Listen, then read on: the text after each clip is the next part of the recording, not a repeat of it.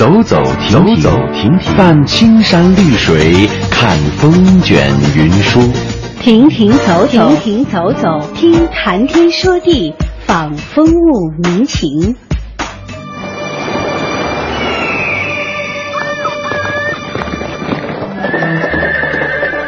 物我两陶然，乐游在神州。乐游神州。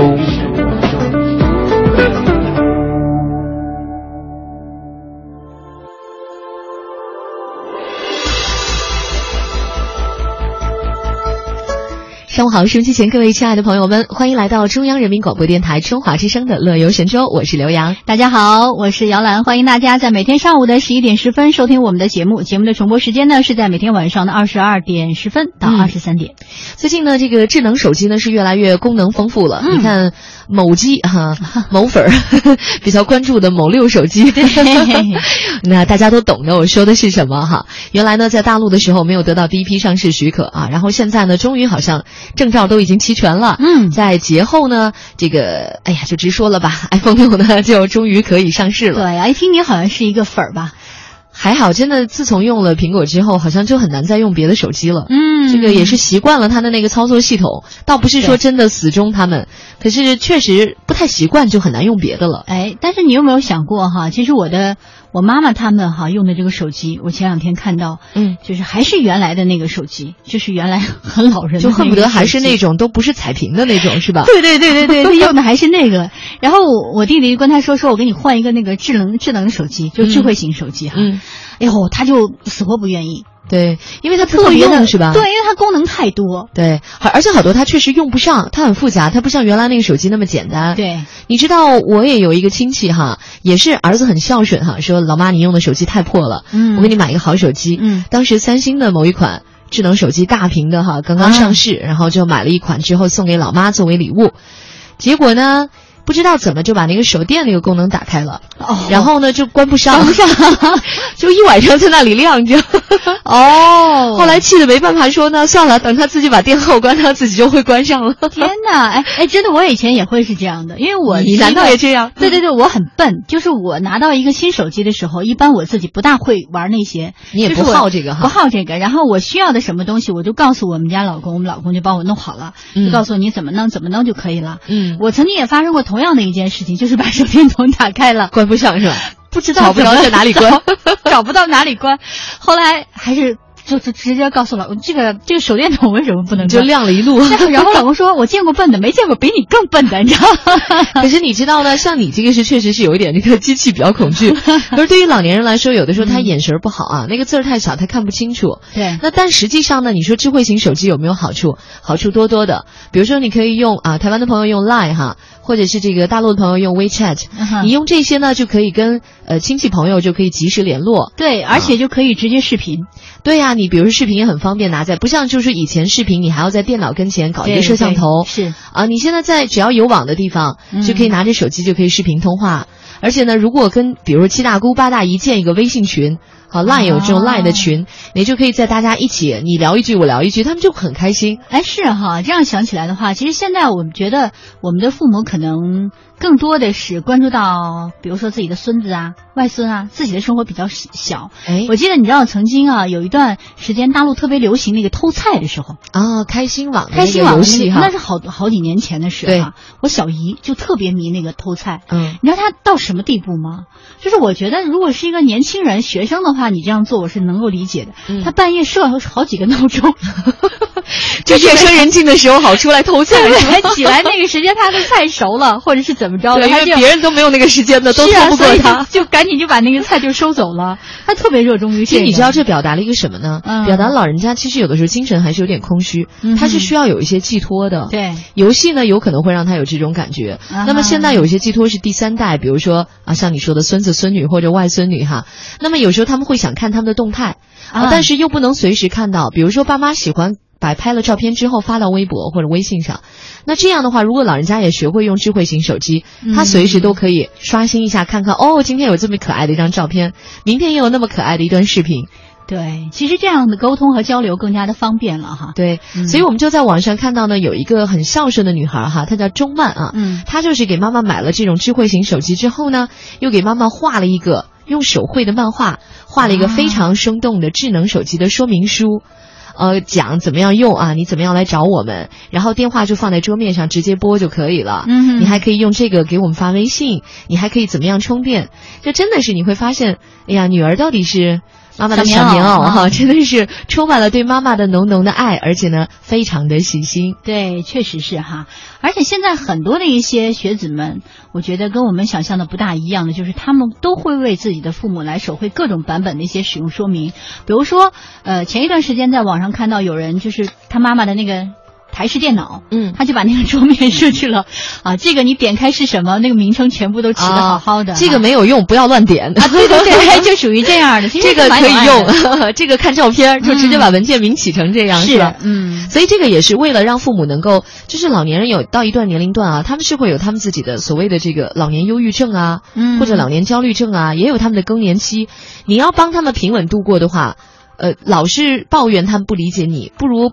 教给他们怎么样通往理解你的路径。哎，是了，呃，所以我们在今天呢，就跟大家聊一个这样的话题吧，就是有关于孝心的话题哈。说说你为父母都尽到了哪些点滴的孝心呢？对，不要再说洗脚什么哈，这个老的桥段，真的不一定要真的做哈。但是你会做什么呢？我觉得是你生活当中最适合你的爸妈的，是可以通过 bbs dot hello tw dot com 或者是 bbs dot am 七六五 dot com 参与到我们的节目当中。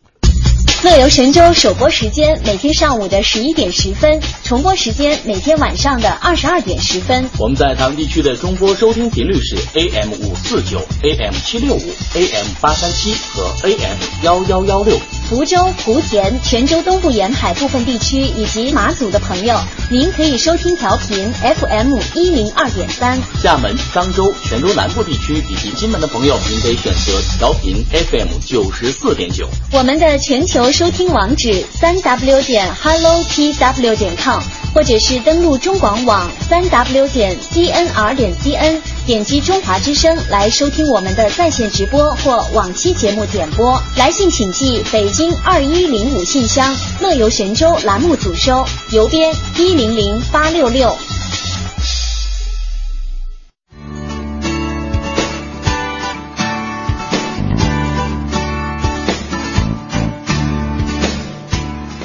好，接下来开始我们介绍一下今天乐游神州都有哪些精彩的节目安排。在今天上的《舌尖上的旅行》，我们要跟随记者亚平的采访，感受秘境达里湖生态之旅，邂逅华子鱼，观鸟看日出。威严威武啊，威言威语啊，威严威武，好威武的。我们来刷新今天的网络微博，看看各位都在说些什么。小城故事，请大家跟随我们的脚步，继续来领略镇江之美吧。最后一个板块呢是乐游攻略，我们要跟随网友水晶人生的推荐，畅游贵州安顺的新尾石博园，来一场和石头结缘的神奇之旅。今天的节目呢是由姚兰和刘洋为您送上的，那马上呢就开启我们今天的第一个板块——舌尖上的旅行。说旅行，谈美食，美景美味总相宜，美食饕餮之旅，跟着味蕾走起。做个有梦想的吃货，共赴舌尖上的旅行。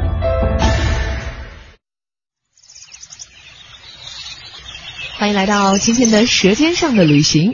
那么今天呢，我们要去的一个地方啊，真的不光是能有好吃的，同时呢还有很多好看的。这就是内蒙古四大内陆湖之一的达里湖。哎，达里湖呢，这里啊，大面积、生态环境非常良好的湖泊湿地，是野生鸟类的一个天堂。而且呢，这里被列为中国生物多样性保护行动计划中的鸟类物种多样性保护优先序列的有二十一种。那根据专家的多次考证呢，有很多很多都是具有经济价值的一些鸟类呢。嗯，呃，这些鸟类当中呢，属于中国保护候鸟及其栖息环境协定当中规定的就有六十多种，什么大天鹅啊、丹顶鹤呀、白枕鹤啊，这些都是可以发现的。那我们今天呢，就去一趟秘境达里湖，来邂逅华子鱼，同时呢，观鸟看日出。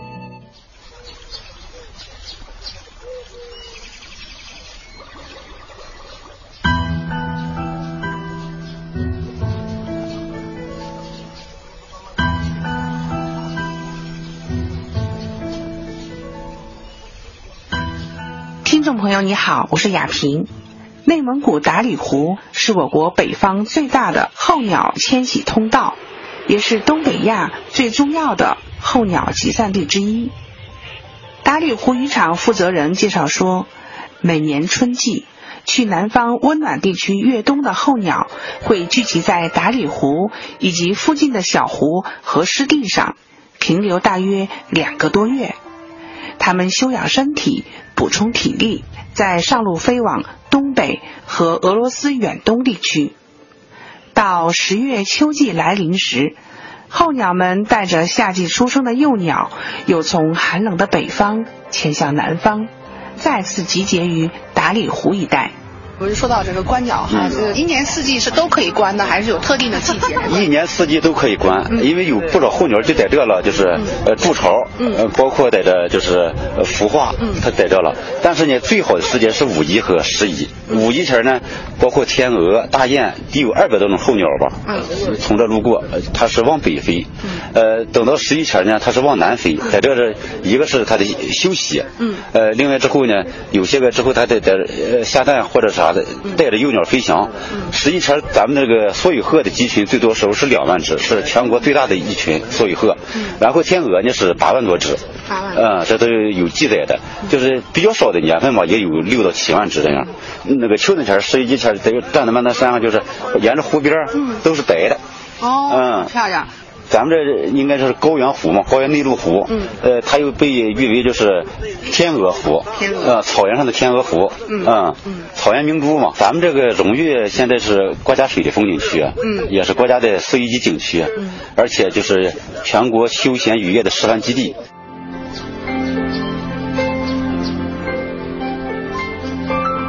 近年来，达里诺尔自然保护区总能不断发现新的鸟类。目前，这里已查明的鸟类有十六个目、三十六个科，共一百六十多种。每年春秋两季，来达里湖观看大天鹅、飞鹤、苍鹭等各种飞禽游禽，已成为许多观鸟爱好者的必修课。北京旅游作家沈威表示，到达里湖观鸟看日出，一定要起个大早哟。它是一望无际的草原，它跟别的地方，不管是在海啊还是在山看的日出不一样。它是一望无际的草原，看到日出，一下子把整个草原全都覆盖了，那种你会觉得挺感动的。然后还包括看鸟，你就会觉得哇，这是大雁吗？大雁就成群的飞，这还是我第一次看到这么多的大雁，而且我就看得到这个雁字。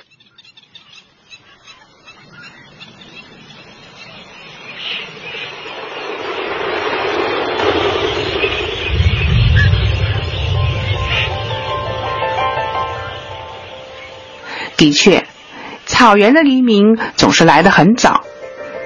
经过一夜的歇息，兴奋的鸟儿迫不及待舒展双翅起舞觅食了。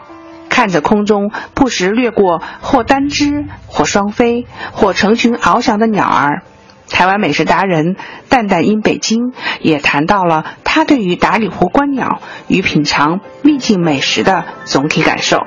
我们知道说这边它也是这个鸟的天堂嘛，然后会有一些栖息。呃，我曾经在安义七谷那边，那边呢我有看到这个海鸟的，我不知道蛋蛋在台湾有没有看到这个水鱼鸟这样的一种有有有。这样的一台湾也是那种候鸟会途经栖息的一个栖息点在台湾，所以台湾也很注重这种湖啊跟海岸的生态保育，就是让这些栖息就是途迁的。候鸟在这边过境，在台湾休息的时候，能够有一个很妥善、不会被人为破坏的一个环境。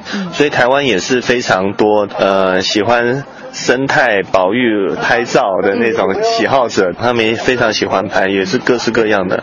我觉得这次能够跟随着这个舌尖鳄的脚步，寻找这个华子鱼啊，来到内蒙克旗这里啊，我没有想到塔里诺尔湖。这么的大，这么的辽阔啊，然后也不知道这个华子鱼原来是这么的费尽千辛万苦，如此坚韧的产卵回游，我觉得能吃到这样子的鱼呢，真的是大地给我们人民的一个恩赐啊。嗯，就是我们吃的十二道洋洋大观这样一个鱼宴啊。因为作为美食达人呢，可能我们的这个舌头都是很挑剔的啊。那个本来生活网的那个侯师傅跟杨师傅嘛。呃，他们手艺确实不错啊，就竭尽所能的准备了数十道啊。但是我觉得还是最原始、原生态的那种方式比较好吃，就油炸的。油炸的。嗯，我还是比较喜欢那种油炸的滋味。嗯。啊，其他的呢，用很多种手法让我觉得蛮奇特啊。有一个他用那个香草烤。嗯，西式的。对对对，那个我觉得也挺好吃的。有些创意在里面。对对对对对。呃，包括昨天我们有就感受这个啊，就是民族的歌舞啊。嗯。啊，觉得说他这个和美食这样的一种相得益彰，对于你来讲，这种感受怎样？我觉得很棒啊，就是的让我们感受到那种很传统马头琴啊，然后舞蹈啊，在这边一起用餐，感觉就是然后看到很广阔的草原，这种感觉还是很不错的。我了解到，草原上的人们是非常欢迎鸟儿们的到来。每当华子鱼产卵的季节，在通往达里诺尔湖的河口，鸟儿们每天都会吃上几万斤的华子鱼，而人类也会在这个季节进行捕捞。不过，他们每年捕捞的华子鱼还不如鸟儿吃的多呢。本来生活网的买手田瑶告诉记者，几年前的一次自驾游，让他见识到了鸟儿口中的美味。秘境美食华子鱼，由此也开启了他与内蒙古达里湖的不解之缘。听你这样介绍呢，觉得是你呢是先期的，就是作为这个驴友，然后呢能够发现到这个达里湖这边哈，和我们这个陈小青导演哈，他个《舌尖上的中国》呢，真是有点不谋而合了。你还能就是回想起来那个时候，你就是非常早期的，然后能够看得到这个达里湖的时候，那个时候是哪个季节吗？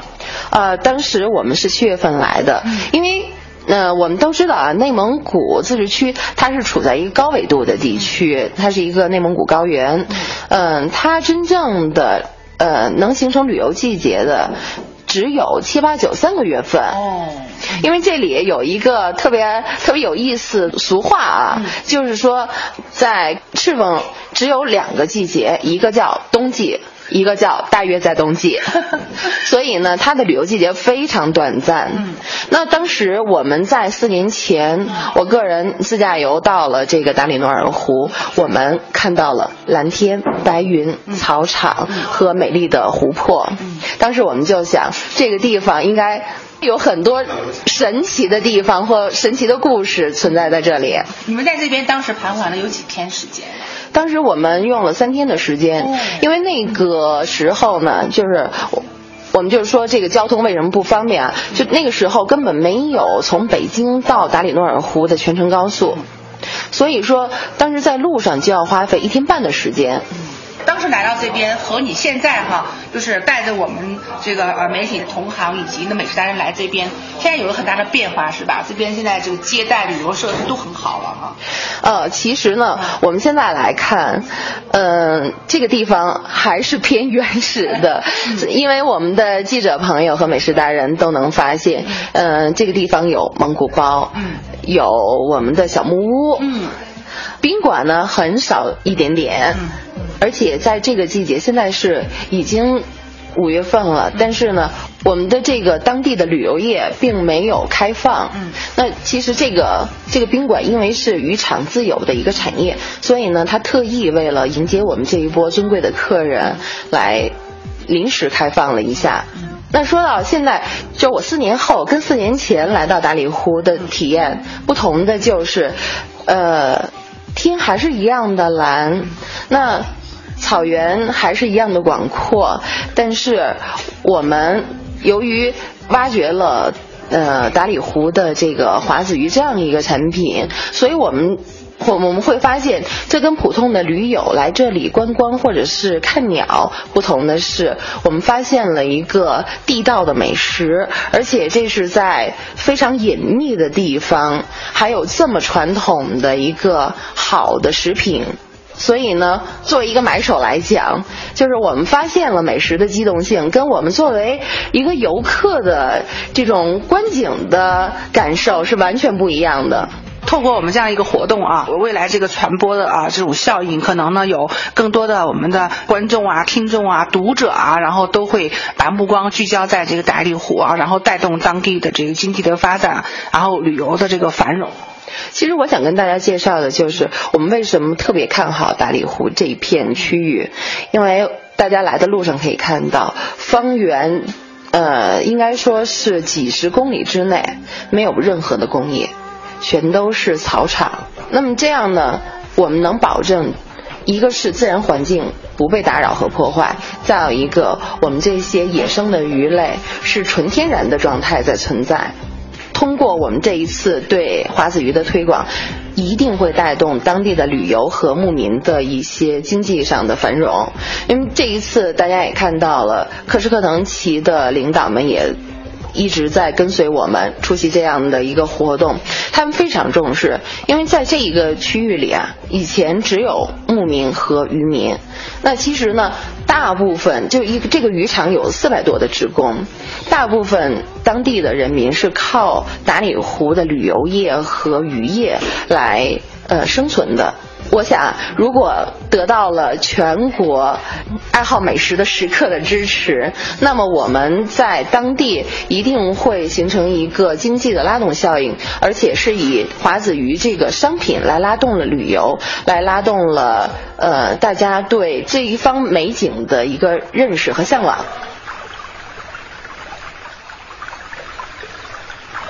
看着眼前这湛蓝的湖泊、阴绿的湿地。荒黄的草原，殷红的碱滩，如此色彩斑斓的自然环境令人陶醉。无论达里湖上空的鸟儿，还是湖里顽强生长的华子鱼，那种与自然融为一体的感觉，对于我们这些秘境生态探访者来说，都具有无法抗拒的吸引力。记者亚平客席报道。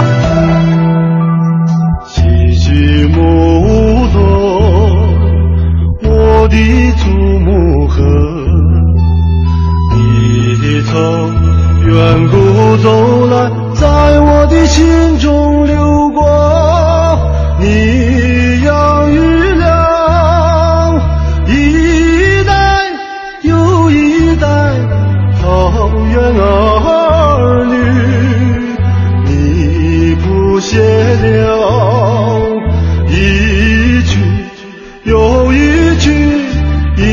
雄赞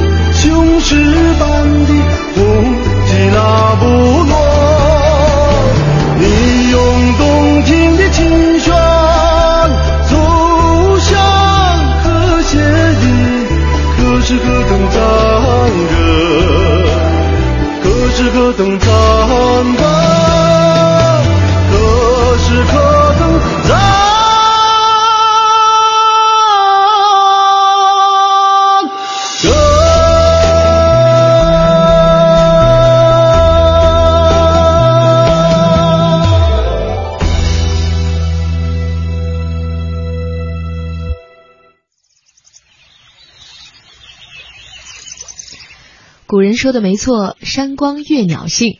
观鸟这件事情呢，与其说是野外活动，不如说是一场让人身心舒展的心灵有氧活动更加贴切。观鸟呢，兴起于十八世纪晚期的英国和北欧，早期呢是一项很纯粹的贵族娱乐消遣的活动，现在已经发展成为了世界上最流行的环保户外活动之一了。而且啊，在英国每三十个成年人里头，就有一个经常执着追踪鸟类的观鸟人。呃，我们了解到呢，香港的观鸟活动呢始于二十世纪五十年代，台湾的观鸟呢始于七十年代。而在大陆，有组织的群众性的观鸟活动，伴随着民间环保组织的兴起而开始。在九六年的时候呢，在北京就有人开始观鸟了。随后呢，在深圳、广东、厦门、上海都有兴盛。那如果说大家听了我们的节目非常感兴趣的话，有空也可以去内蒙古的达里湖来一次观鸟之旅。我们通向世界的每个角落。带您品尝各地的美味佳肴，欣赏四季的风景变换，邮购实惠的包裹行囊，快来吧，快来吧，快来吧！乐游一族等待你的加入，乐游一族等待你的加入。欢迎收听《乐游神州》。微言微语三句半，你一句来，我一句，还剩一句呢？谁爱说谁说呗。欧了。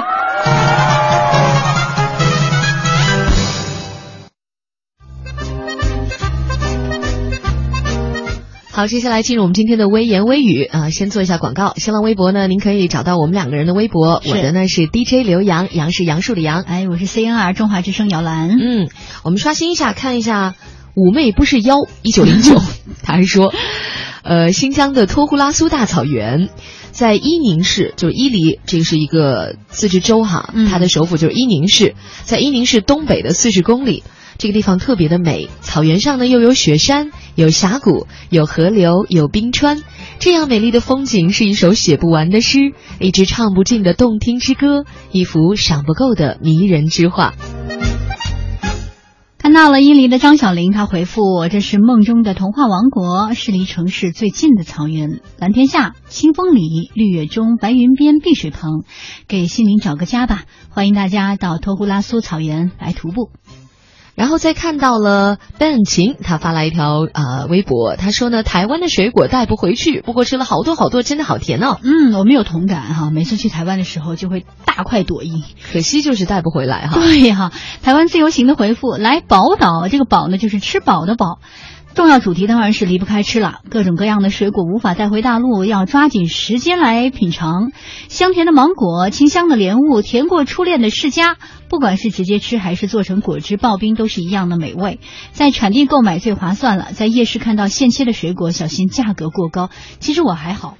我我记得我应该是嗯，今年上半年去台湾的时候，嗯，我们到高雄的那个药夜市嘛，嗯，吃水果哦，就是吃到已经我我因为我不是对甜的东西，我觉得我的耐受能力可能有限，嗯，我已经吃到最后就觉得甜的已经 hold 住了那个感觉，然后撒了酸梅粉，就各式各样的水果，我让你用小袋子帮你一袋一袋的装好，嗯，你就拎在那个包里头，用一个小牙签插着它，小长签子插着它去吃，嗯，可以吃到饱。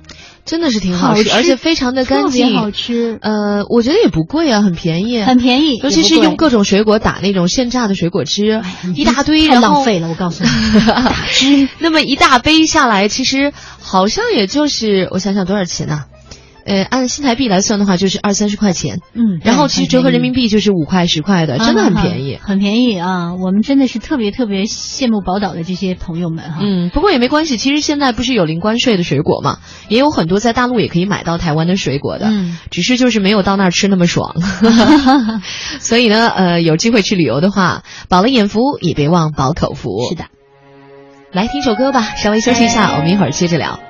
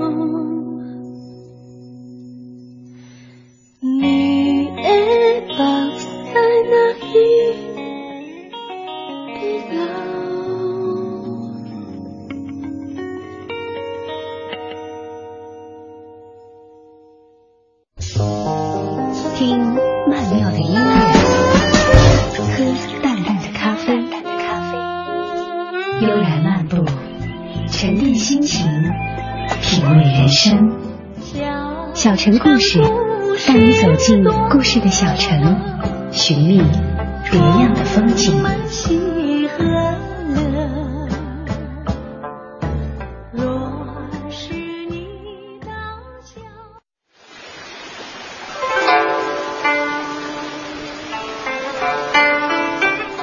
欢迎来到小城故事。那么今天呢，我们要带领大家去的是一个非常棒的小城。这个小城呢，我以前也曾经去过，嗯，是一个很温婉的地方哦，叫镇江。是啊、镇江。其实上期节目我们说到了镇江的两山啊，就是金山与焦山的一个典故。嗯，所以接下来我们要说一说的是一眼看千年的西津渡了。对，这个金山就是水漫金山哈，跟白娘子有关的那个地方，是就是那个金山寺。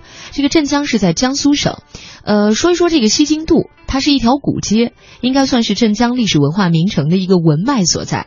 所谓从这条老街，你就可以一眼看千年。嗯，比如说位于镇江城西的云台山路，是依附于破山栈道而建的一处历史的遗迹嘛。而且啊，既然说一眼看千年，这个西津渡的古街呢，就是镇江的文物古迹保存最多、最为集中、最完好的一个地区。所以说呢，这一条不足千米的古街，却可以让人整整走上上千年。嗯，这里曾经是镇江最繁华的市井，招呼着南来北往的游子、商贾和官宦。这里呢，也曾是最繁忙的渡口，维系着数代王朝经济血脉的通河。西津渡呢，有一座元代建造的过街的石塔，叫昭关石塔，这是我国唯一保存完好、年代最为久远的过街的一个石塔。石塔呢，高大概有五米，它有塔座、塔身、塔颈。十三天塔顶这五部分，嗯，它全部都是用青石来分段雕成的。是，既然刚才我们说到了啊，这里呢曾经是啊像游子、商贾和官宦经常出没的地方。那古时经商的人呢，其实都很信佛，但是因为呢没有闲暇的时间能够拜佛求平安嘛，所以就煞费苦心的就建造了这么一座过街的石塔。据说从塔下的这个券门经过，就是在礼佛了，可见当时这个当权者用心非常的良苦。嗯，所以呢，现在还有很多老人哈，在通过古塔的时候会喊一声佛号，嗯，只是不再单单的祈求保佑这个渡船平安了。都说不来西津渡不算到镇江。那位于英国领事馆的下方呢，有一座造型精美的戏台，原来呢是镇江古城隍庙的戏台。戏台呢建在水面的后面，坐南朝北，紧紧的依着身前的。后呃云台山路的石壁，那远远的看去呢，就好像觉得它嵌在了那个石壁里面一样，而且正面呢是强烈的向外舒展，嗯，又不为陡峭的山势所羁绊。既然说到了这个戏台那，肯定要有戏可唱啊，所以到每到周末的时候，就会有一些民间的剧团在这里演出当地的叫淮剧，吸引了很多的戏迷票友和市民游客来此参观。所以有机会您在镇江漫步的时候，徒步行走的时候，也感受一下淮剧的魅力吧。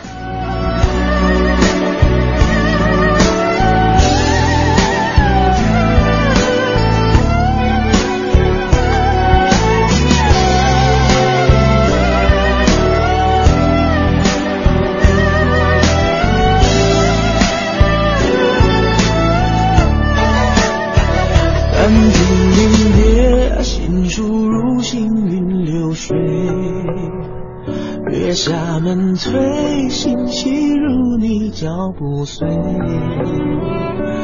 忙不迭千年背托，却难做你的泪，怎记却真情能给谁？牧笛横吹，黄酒小菜有几碟，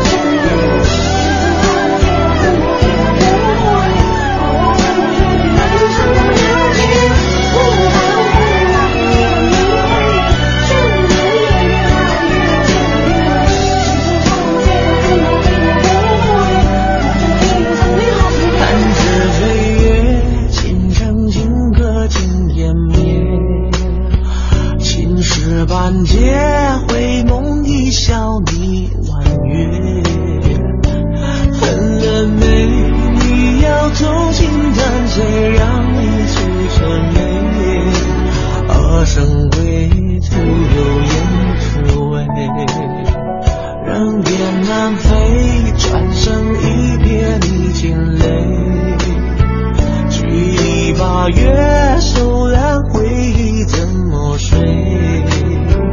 又怎么会，心事逆风，秋花写，怎摘？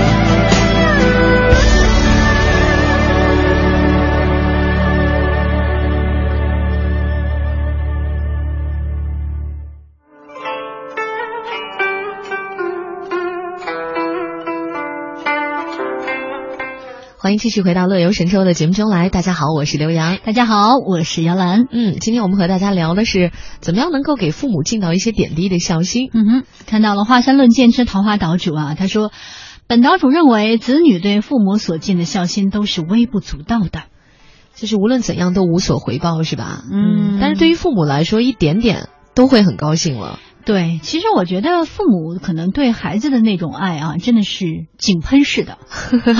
然后呢，我就是那种涌泉那种感觉。可是我们真的要不要呛着孩子，让那个乌鸦反哺那种感觉，好像父母都不大期待。对，我觉得其实这是一个有人说这是一种能量的守恒和传递哈，就是其实我们对我们的父母也是这样的，对他们对我们的可能远远多过我们给他的回报，对，然后我们对自己的儿女也是这样的，有的时候孩子只要比如说拿一个苹果过来说给妈妈吃，你就已经很开心了。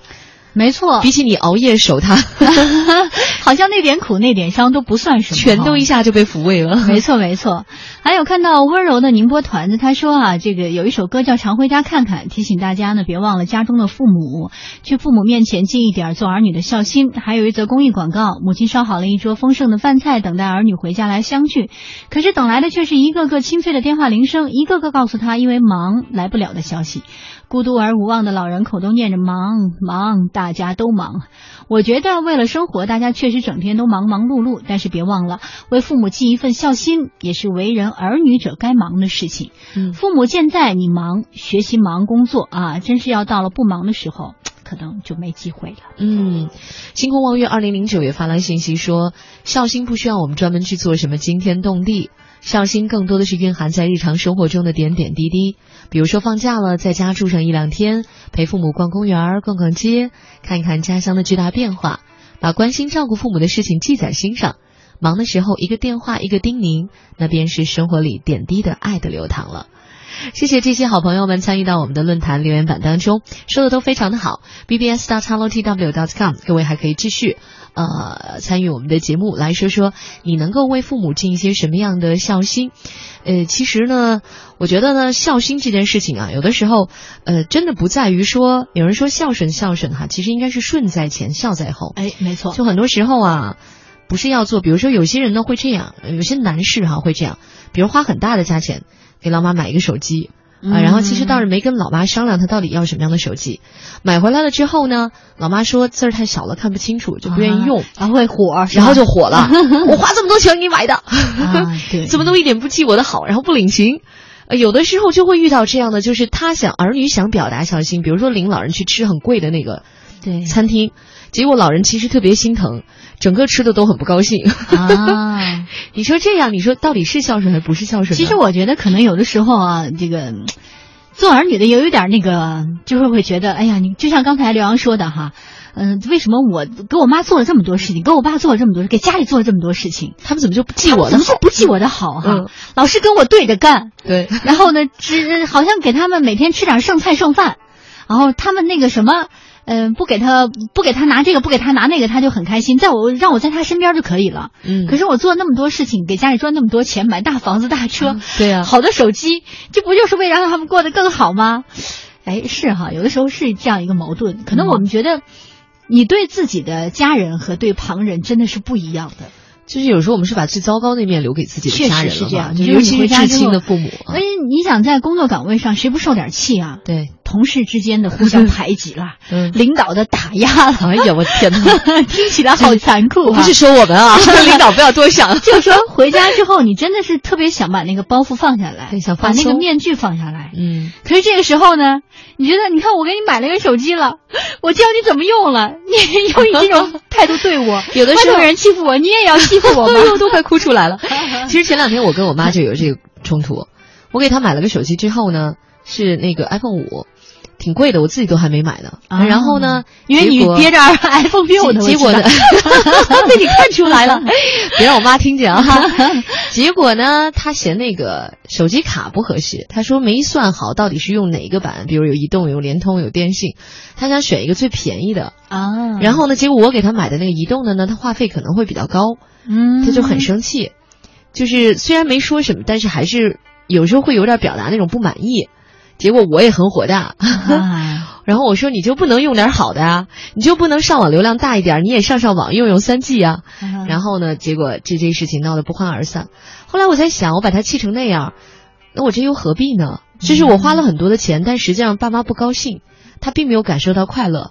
那反倒是我们说有些孩子比较会做儿女啊，没花什么钱，但是把老人哄得很开心。啊 所以也许对父母来说，他更愿意要那样的呢。我们可能有时候需要反省一下哈，好好反省一下。比如说请他去吃饭的时候，你能不能不说你花了很多钱？嗯，你能不能说这是别人送的券儿？哎，我觉得是个好办法。一下子你妈要是再换手机的话，你说这是别人送的，都谁呀？没事老给我送手机。好了，今天呢，我们就先聊到这儿吧。呃，一个小时的乐游神州呢，到这里该跟大家说一声再会了。感谢朋友们的守候和聆听。嗯，乐游神州，明天接着游，拜拜。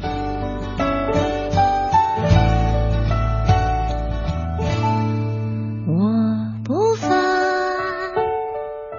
就算多了个牵绊，